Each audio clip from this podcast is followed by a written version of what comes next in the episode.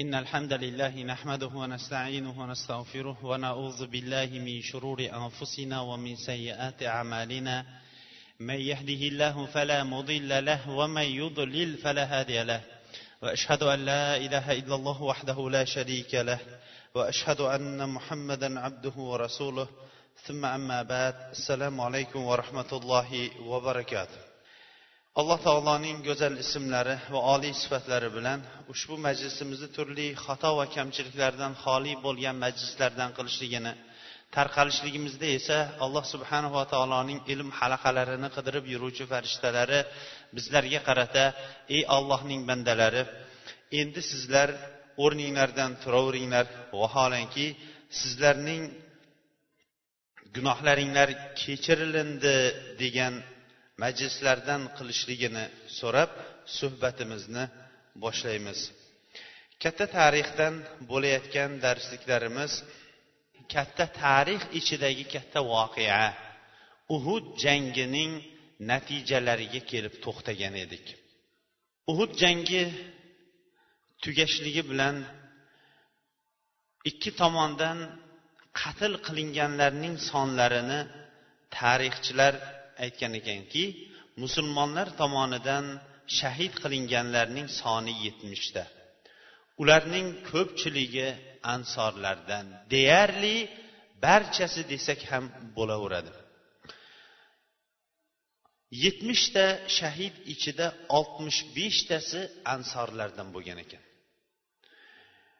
Hazraj qabilasidan qirq bitta va avsdan bo'lsa yigirma to'rtta. Va yahudlardan yuqorida aytganimizdek bir kishi qatl qilindi. Muhojirlardan esa to'rtta kishi shahid qilingan ekan. Ammo mushriklarning uhud jangida qatl qilingan soni buyuk tarixchi ibn ishoq rahimaulloh aytadi ular yigirma ikkita edi desa boshqa bir ulamolar tarix va g'azot ulamolari aytgan ekanki ular o'ttiz yettita yigirma ikkita emas degan ekan va mana shu o'ttiz yettitaligi ko'proq haqiqatga yaqindir dedi. Rasululloh sollallohu alayhi vasallam madinaga kelganidan keyin shavval oyining sakkizinchi kuni uchinchi hijriy kuni uhud maydonidan madinaga kirib keldi. Holat nihoyatda qiyin edi. Shuning uchun ham rasululloh sollallohu alayhi vasallam va ashoblari nihoyatda qattiq mashaqqat bo'lishiga qaramasdan shu yerda to'satdan biron bir hujum bo'lib qolishligini ehtimolini olgan holatda ular tunashdi. Madinaning har bir eshiklari va har bir madinaga kiradigan yo'llarga soqchilar qo'yilindi. Ular madina shahrini qo'riqlashadigan bo'lsa ayniqsa va xossatan rasululloh sollallohu alayhi vasallamni ko'proq qo'riqlashardi. Rasululloh sollallohu alayhi vasallam bu kecha xotirjam uxlay olmadi. Chunki mushriklar agarchi jang maydonida ular yenggan bo'lsalar ham lekin ular biron bir deyarli bir natija olisholmadi. Ular madinaga kelib shaharni vayron qila olmadi.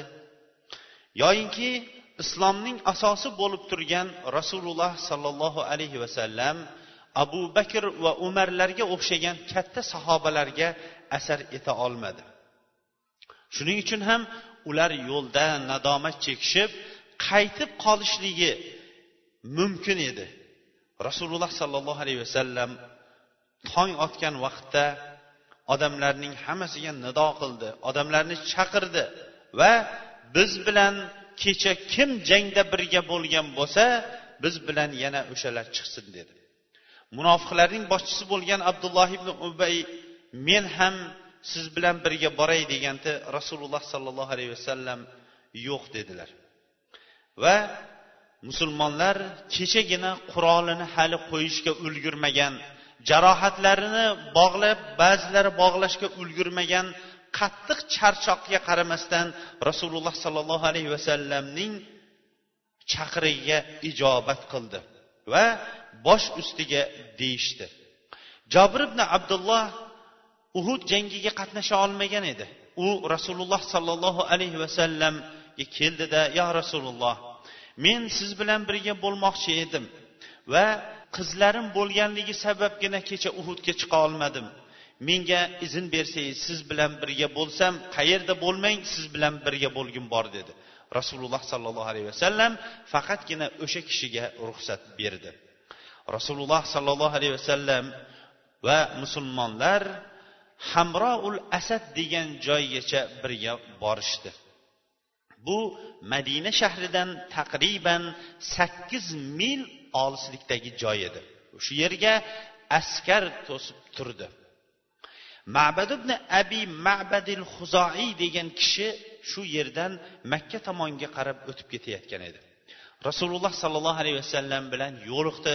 Rasululloh sollallohu alayhi vasallam uni islomga chaqirdi musulmon bo'ldi lekin hali islomga kirganligini hech kim bilmas edi. Rasululloh sollallohu alayhi vasallam aytdiki agar dedi biron bir foydangiz tegadigan ish bo'ladigan bo'lsa o'sha ishni qiling dedi. Mabad ibn abi mabadil huzoi borib yo'lda ketayotgan abu sufyonga yo'liqdi. Rasululloh sollallohu alayhi vasallamning o'yi ham tashvishi ham behuda ketmagan edi. Haqiqatdan ham yo'lda ular o'zaro tortishib qolishdi. Mushuklar yo'lda ketayotib aytishdiki urushganimizdan nima foyda bo'ldi? Jang maydonida yengganimiz bilan ularning kattalarini o'ltirmadik madinani kirib vayron qilmadik nimaga ham erishdik qaytamiz va ularni madinada endi tormor qilib madinani vayron qilamiz dedi. Abu sufyon ularga qarshi chiqib ey qavm bunaqa qilmanglar. Men endi sizlarga kecha jangga chiqa olmagan hazraj qabilasi chiqib sizlarni vayron qilib qo'yishligidan qo'rqaman. Sizlar o'zinglarning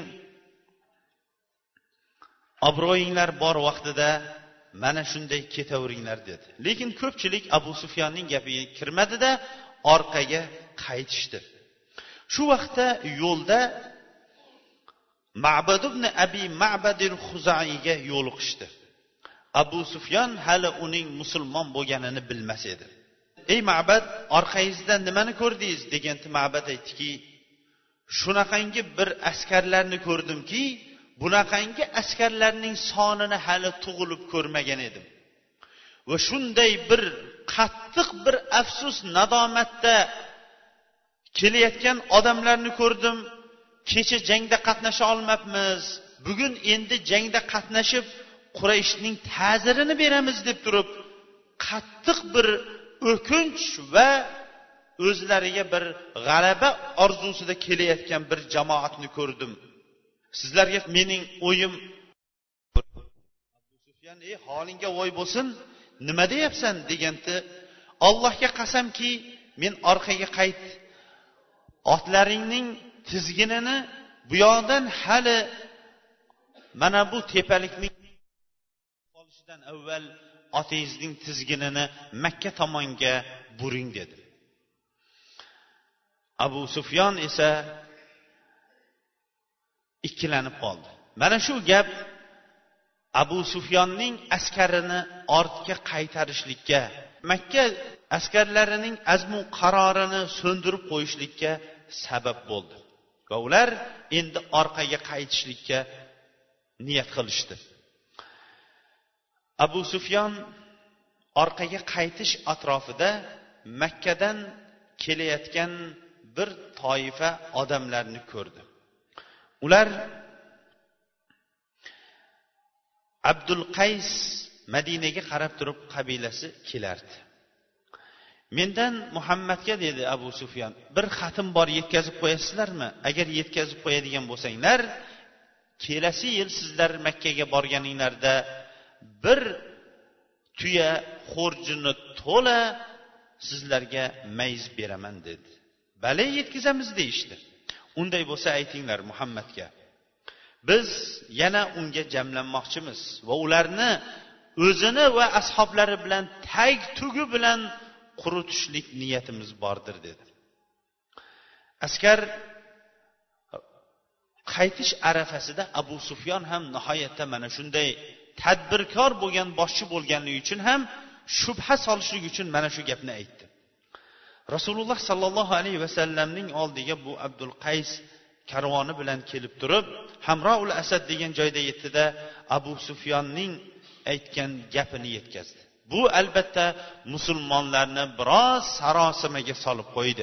Lekin ular mustahkam turishdi. Qilgan javoblari hasbunallohu va ni'mal vakil.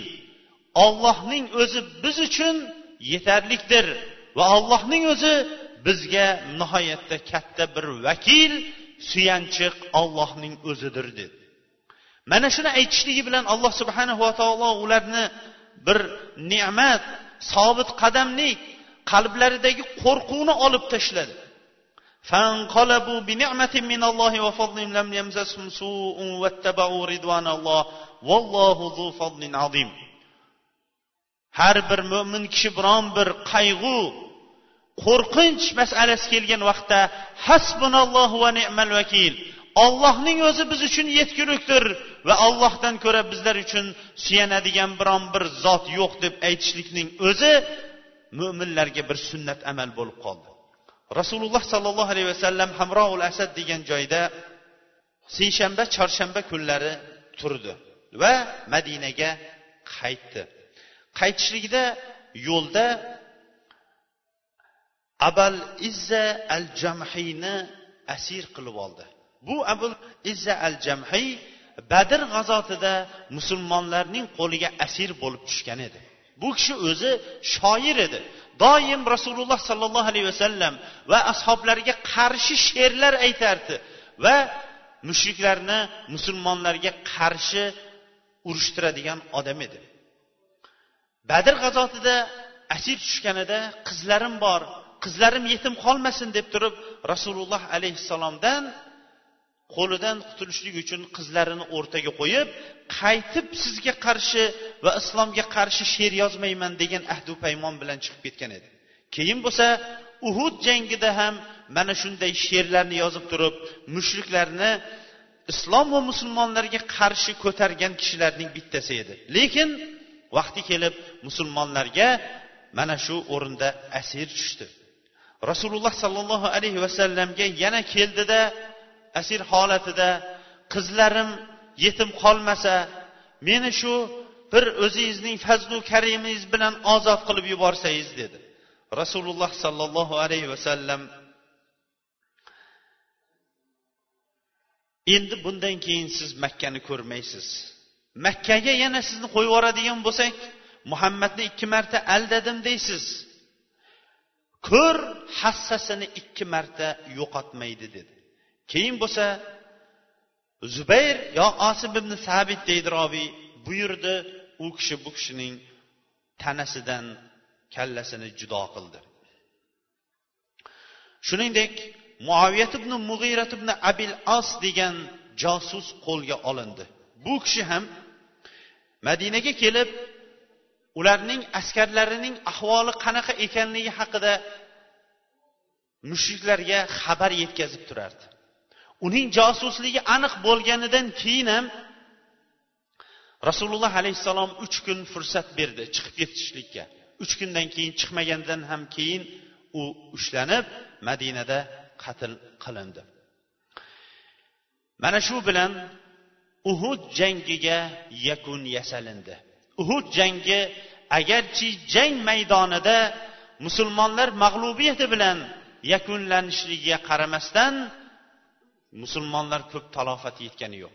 Chunki mushriklar jang maydonida yengishligi bilan makkaga qarab shoshila boshladi. Aslida o'sha vaqtlarda g'olib bo'lgan tomon uch kun maydonda turib o'zlarining bayramini o'tkazardi. Ammo mushriklar g'alabani ushlab qolishlik uchun g'alaba tugashligi bilan makkaga qarab turib shoshilishdi.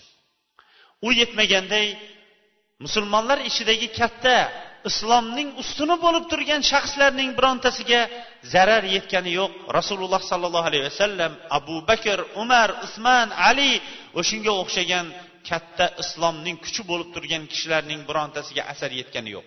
Uchinchidan madina shahriga biron bir kishi kelib shaharga biron bir zararini yetkazgani yo'qdir.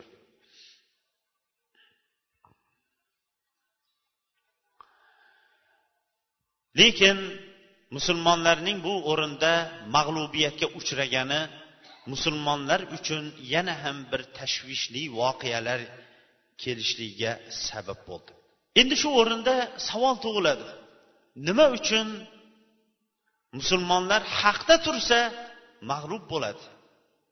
Bu savol uhud jangidan to qiyomatgacha beriladigan savoldir. Hozirgi kunda ham ko'pchilik nima uchun islom haq bo'ladigan bo'lsa falon falon islom davlatlarida urush haligacha to'xtamayapti.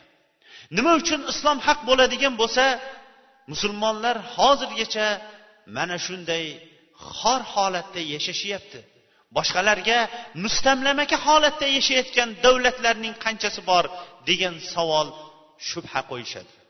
Ulamolarimiz bu savollarga ham javob bergan. Ibn qayyim rahimaulloh bu o'rinda nihoyatda bir ajib javob bergan ekan. Musulmonlarning uhud jangidagi mag'lubiyatga uchrashligi eng birinchisi payg'ambar alayhissalomning sunnatini tark qilgani. Qiyomatgacha qaysi bir ummat qaysi bir o'rinda payg'ambar alayhissalomning sunnatini tark qilar ekan u albatta mag'lubiyatga uchrashligi aniq va o'zga dinlarga mustamlamaka bo'lishligi aniqdir degan ekan.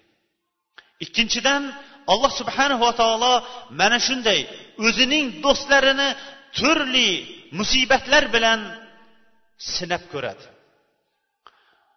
Mo'minlarning qilayotgan amallari jannatga kirishlik uchun degan ekan ibn qayim rahimaulloh jannatga kirishlik uchun yetmaydi.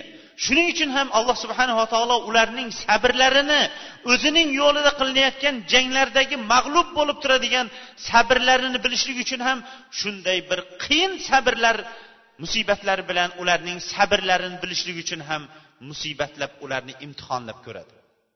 Uchinchidan degan ekan agar doim musulmonlar g'olib bo'lib ketaveradigan bo'lsa har qanaqa jangda musulmonlar g'olib bo'laverganida hamma islomga kirib ketgan bo'lardida sodiqlar bilan koziblar haqiqiy mo'minlar bilan munofiqlar o'rtasida mutlaq farq bo'lmay qolgan bo'lardi. Hamma islomning haq ekanligini bilib turib mana shunday imtihon bo'lmay qolib hamma islomni qabul qilib ketgan bo'lardi. Shuning uchun ham alloh subhanava taolo ba'zan bandalarini mana shunaqa musibatlar bilan mag'lubiyatlar bilan va o'zgalar qo'lida asir yo mustamlaka bo'lishligi bilan sinab turadi. To'rtinchidan alloh subhanava taolo haqni mana shunday qilib qo'ygan. Egiladi lekin sinmaydi. Uhud jangida musulmonlar mag'lub bo'lganligiga o'n besh asr bo'lgan bo'lsa mana shu asrdan buyon musulmonlar tarixida qancha g'alabalar qancha mag'lubiyatlar bo'ldi. Islomga qarshi qilingan qancha qancha kurashlar bo'ldi. Lekin islom egilishligi bilan ammo u yo'q bo'lib ketgani yo'q. Xalqimizning haq egiladi lekin sinmaydi degan gapi ayni bu islom uchun aytilingan desak ham bo'laveradi. Beshinchidan alloh subhanava taolo musulmonlarni mag'lub qilishligi bilan ular ichida qancha qancha shahid qilib turib ularni jannat bilan hurmatlaydi. Rasululloh sollallohu alayhi vasallam shahidning boshqalarga berilmagan shunaqangi fazilatlari borki ular boshqalarga berilmaydi. Shahid eng birinchi shahid qilinayotgan vaqtida jannatdagi o'rnini ko'rib turadi. Ikkinchidan unga qabr fitnasi bo'lmaydi. Uchinchidan uning hamma gunohlari kechiriladi. To'rtinchidan uning oqqan qoni dunyodagi miski ambardan ham oxiratda xushbo'ydir. Beshinchidan o'zining yaqinlaridan yetmishta kishini qiyomat kuni jahannamga kiradigan kishini jannatga kirishlikka shafoat qila oladi. Undan keyin bo'lsa yetmish ikki hur bu kishiga beriladi dedi. Va hokazo bularni mana shunday mukarram qildi. Uhud jangida shahidlarning saidi bo'lgan hamzat ibn abdul muttalib musab ibn umayrga o'xshagan buyuk sahobalarni alloh subhanava taolo oxiratda darajalarini buyuk qilishlik uchun mana shunday ularga ibtilolar bilan ibtilolantirdi. Alloh subhanava taolo musulmonlarning boshlariga mana shunday musibatlarni solib turishlarining keyingi oltinchi yoki yettinchi foydasi ular o'zlarining ayb kamchiliklarini bilib olishlik uchun. Agar har qanaqa jangda ular g'olib bo'lib ketaveradigan bo'lsa inson o'zini o'zi hisob kitob qila olmaydi. Har qanaqa ishda inson bir mag'lub bo'lib orqaga bir chekinish bo'ladigan bo'lsa shunda inson o'zini hisob kitob qiladi.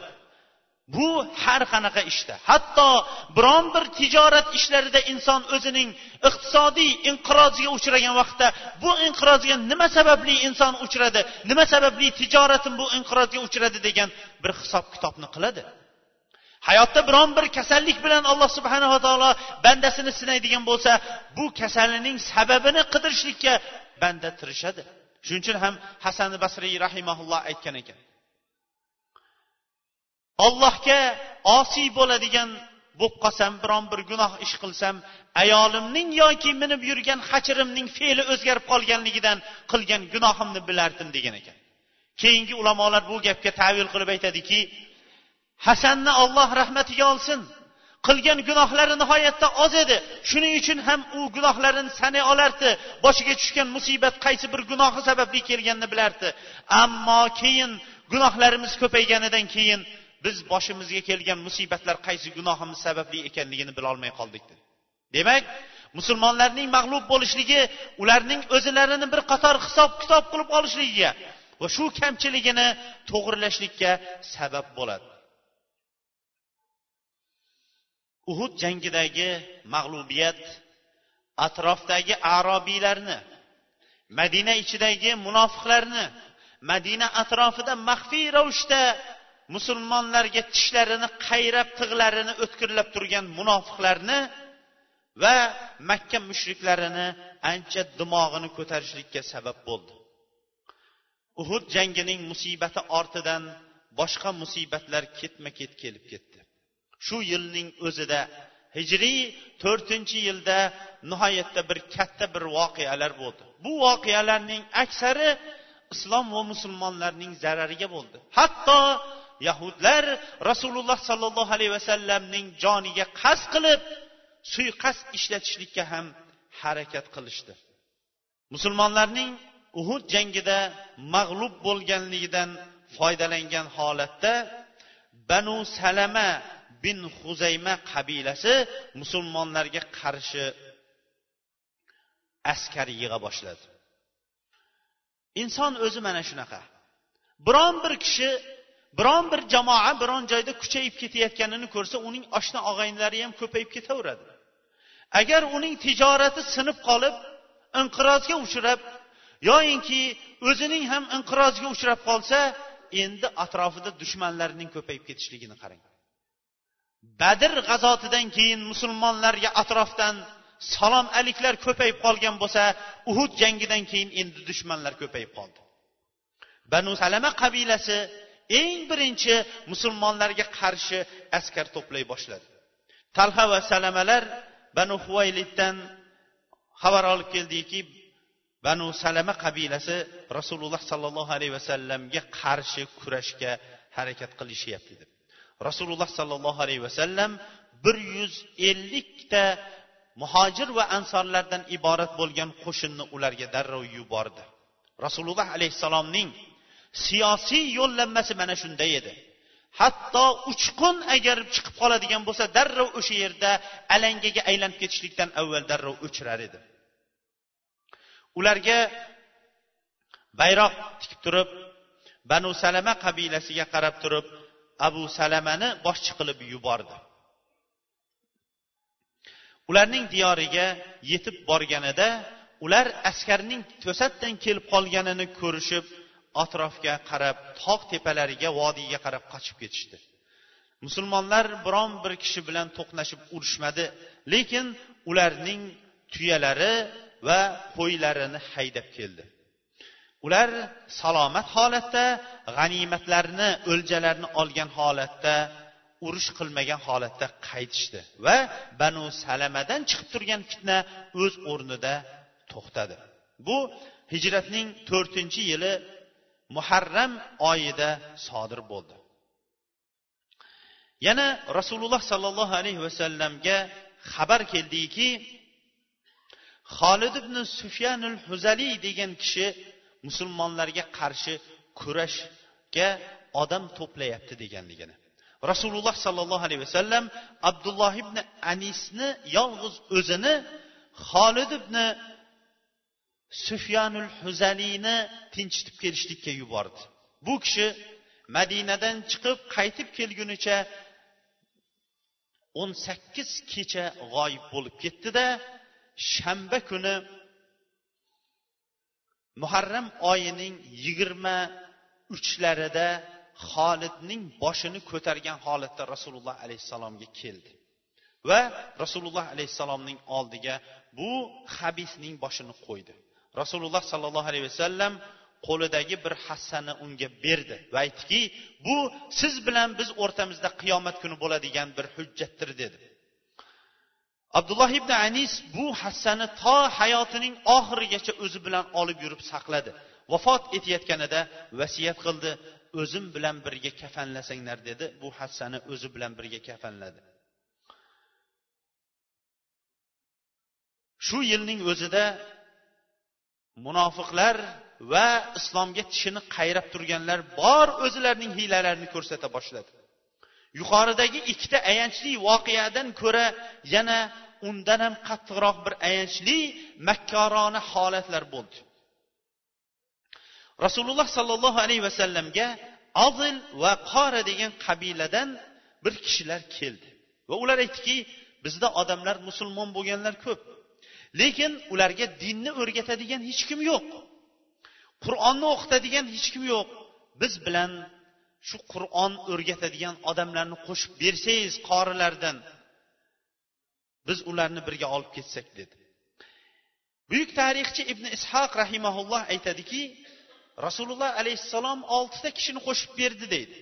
Ammo buxoriy rahimaulloh aytadi o'nta kishini qo'shib bergan deb bu kishilarni olib borishligi bilan yo'lda ketayotgan vaqtda hijoz diyorlariga kelib qolgan joyda makka bilan robih o'rtasida ular shu yerdagi mushriklarni musulmonlarga qarshi bo'lib yurganlarni darrov chaqirdida qorilarga yuztaga yaqin yoychi kelib ularni o'rab oldi. Qorilar darrov ulardan qochib tog' tepasiga chiqib oldi. O'rtada ozroq otishmalar bo'ldi. Ular aytdiki agar pastga tushadigan bo'lsanglar sizlarga ahdu paymon beramiz birontanglarga tegmaslikka va sizlarning birontanglarni o'ltirmaslikka dedi. Ammo bu qorilarning boshchisi osim roziyallohu anhu bosh tortdi tushishlikka ular urushdi. Lekin yuzta mergan oldida o'nta qori nima ham qila olardi? Ularning yettitasini yoy bilan otib o'ltirishdi. Habib va zayd ibn dasna va yana bir kishi qoldi. Ularga yana ahdu paymon berdi. Tushinglar agar tushadigan bo'lsanglar sizlarga zarar yetkazmaymiz o'ltirmaymiz dedi. Ular bu gapga ishonib pastga tushishdi. Lekin pastga tushishi bilan bu bergan va'daga ular xiyonat qilishdi. O'zlari otib turgan yoyning iplari bilan darrov ularning oyoq qo'llarini bog'ladi. Bu xiyonatning avvaliyu dedi va ularning ba'zilari ular bilan makkaga borishlikka bosh tortdi. Ularni majburlab oyoq qo'llarini tortib yura boshladi. Shunda ularning bittasini borib yurmayotganini o'ltirishdi. Ikkitasi habib va zaydlar qolishdi. Bu ikkovlarini habib bilan zayd roziyallohu anhularni makkaga olib borib sotib yuborishdi. Makkada bularni qimmat pulga olishdi. Chunki ular badr g'azotida makkaliklarning kattalarini o'ltirganlar edi. Ammo habibni oyoq qo'lini bog'langan holatda shu makkada saqlashdi. Alloh subhanava taolo o'zining do'stlariga shunaqangi bir karomatlarni ko'rsatdiki tarix bunga lol qoladigan ravishdagi bir karomatni ularga ko'rsatdi. Habib bir ayolning hovlisida oyoq qo'li kishanlangan zanjirband holatda turardi. Makka hammamizga ham ma'lumki nihoyatda issiq mevalar u yerda topilinmaydigan edi.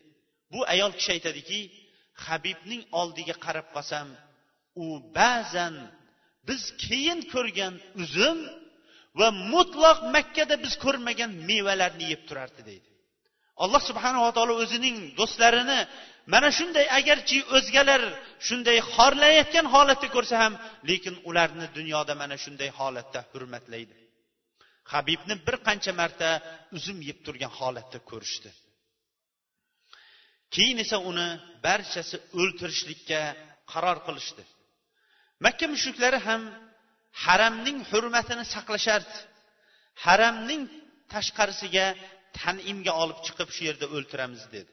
Va u yerda bir daraxt oldiga arqonni tashlashdida shu yerda o'ltirishlikdan oldin oxirgi tilagingiz bo'lsa qiladigan amalingiz qiladigan tilagingiz bo'lsa tilagingizni ayting dedi. Habib shu dedi ikki rakat namoz o'qib olsam dedi. Mayli dedi. Ikki rakat namoz o'qidi. Islom tarixida o'limdan avval ikki rakat namoz o'qishlikni eng birinchi bu kishi habib roziyallohu anhu mana shu yerda sunnat qilib ketgan ekanlar. Namozni o'qib bo'lganidan keyin odamlarga qarab aytdiki allohga qasam ichib aytamanki agar sizlar o'limdan qo'rqyapti demaganinglarda bu ikki rakatni cho'zibroq o'qir edim dedida allohga duo qildi. Ey olloh ularni birma bir o'zing qatl qilgin va saflarini tormor qilgin ularning ichida biron bir shaxsni qoldirmagin dedi. Keyin mashhur o'zining bir she'rini aytdi. Bu she'r har bir oxiratgacha olloh yo'lida qatl qilinayotgan kishilar uchun bir shior va musulmonlar uchun bir namuna bo'lib qoldi. Bu kishining arab tilida aytgan she'rini albatta tarjima qilishligi bilan bu ma'nosi chiqqani bilan shirasi ketib qoladi lekin aytishlikka inshaalloh harakat qilamiz. Darhaqiqat to'dalarning barchasi atrofimga jamlanishdi va o'zaro bayram qilishdi. Ular o'zlarining qabilalari va barchasini jamlashdi. Farzandlariyu ayollarini yaqinlatdi va yetib bo'lmaydigan orzularini aytishdi. Mening shikoyatim ollohning o'zigadir chunki men g'urbatdaman. Maqsadim esa ollohning o'zidadir.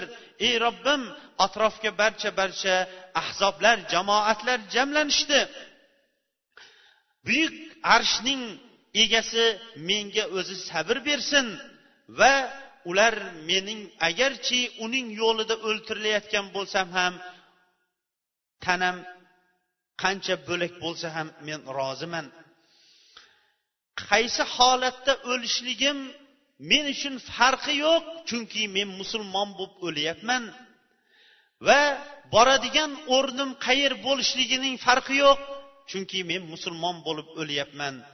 Agar meni ruhim qo'lida bo'lgan zot xohlasa bu badanimning o'ziga barakot beradi dedi. Shu o'rinda abu sufyon bunga yana bir imtihon qildida ey habib dedi xohlaysanmi? dedi. Muhammad hozir madinada xotirjam ravishda o'zining bola chaqa ahli ayollari o'rtasida o'tiribdi. Xohlaysanmi? Sen uning o'rnida bo'lib o'rningga muhammadni o'ltirganimizda rozi bo'larmiding? deganda habib roziyallohu anhu ikkilanmasdan yo'q ollohga qasamki men ahlu ayolim ichida turib rasululloh sollallohu alayhi vasallamning oyog'iga tikan kirib ketishlikni ham meni rozi qilmagan bo'lardi dedi. Buyurdilar u kishining bo'yinlariga arqon solindi va osilindi. Vafot etishidan avval bu kishi duo qildi. Ilohim biron bir mushrik tanamni ushlamasin dedi. Alloh subhanava taolo bu mazlum holatda o'ltirilayotgan qorining shahidning duosini ijobat qildi. Kechqurun amr ibn umayya azzamriy kelib maxfiy ravishda u kishini dordan olib dafn qildi. Zayd ibn dasna qoldi. Zayd ibn dasnani safvon ibn umayya sotib olgan edi. Chunki uning otasini badr jangida bu kishi qatl qilgan edi.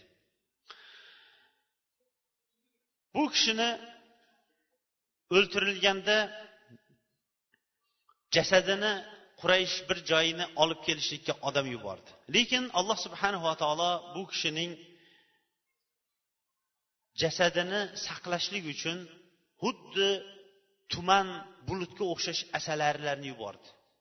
Qurayshning elchilari bu jasadga yetolmadi. Kech kiradigan bo'lsa dedi kechqurun bu asalarilar ucholmaydida jasadni olib ketamiz dedi. Asalarilar ketadigan vaqtda odam ko'rmagan ravishda qattiq bir jala yomg'ir yog'dida jasadni oqtirib ketdi. Qayerga olib borganligini hech kim topolmadi bu kishi ham ilohim mening jasadimni mushrik ushlamasin men ham mushrikni ushlamay deb duo qilgan edi bu nihoyatda rasululloh alayhissalomga kelganda qattiq bir katta bir qayg'u bo'ldi. U yetmagandek undan ham kattaroq bir qayg'u keldi. Qayg'uning sababi rasululloh alayhissalomga yana mana shunday bir fitna makr ishlatilindi. Abu barra amir ibn malik rasululloh alayhissalomga kelib yo'liqdi rasululloh alayhissalom u kishini islomga chaqirdi. Musulmon bo'lmadi va rasululloh alayhissalomga yomon ham gapni gapirmadi. Keyin aytdi yo rasululloh najd ahllari diningizga moyilligi bor. Agar ular bir islomga da'vat qilinganida islomni qabul qilgan bo'lardi shu odamlardan ko'prog'ini biz bilan qo'shib yuborsangiz dedi. Rasululloh alayhissalom najd ahlining mening ashoblarimga xiyonat qilib qo'yishligidan qo'rqaman dedi. Abu barro qo'rqmang men ularni o'z himoyamga olaman dedi. Rasululloh sollallohu alayhi vasallam ular bilan birga yetmishta shu vaqtning eng afzal taqvoli bo'lgan sahobalar qorilarni qo'shib yubordi. Ular bir mauna degan joyga kelgan vaqtda harom ibn mulhin degan kishi rasululloh sollallohu alayhi vasallamning ularga yozib yuborgan xatini qabilaning boshlig'iga olib borayotgan vaqtda